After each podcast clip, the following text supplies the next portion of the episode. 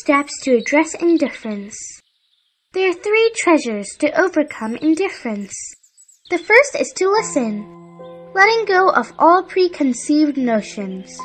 One has to empathize with the other person's joy and sorrow without jumping into judgments. When you focus on the other person's joy and suffering to the point that you forget about that of your own, your sufferings are dying down. The second is to be grateful. Being mature and rational doesn't mean losing the capability to be grateful. Don't neglect deep love and care from family and friends. The third is to serve. If you don't have time, you can start by doing a small thing every week. Do observe carefully first to find something that is relatively important, but not done yet. There is no need to too much, nor to do something grand, as this causes pressure.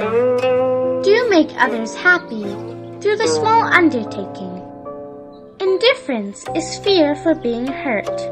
When one lets go of self, learns to love others and sentient beings, the self that is prone to be hurt is no longer there.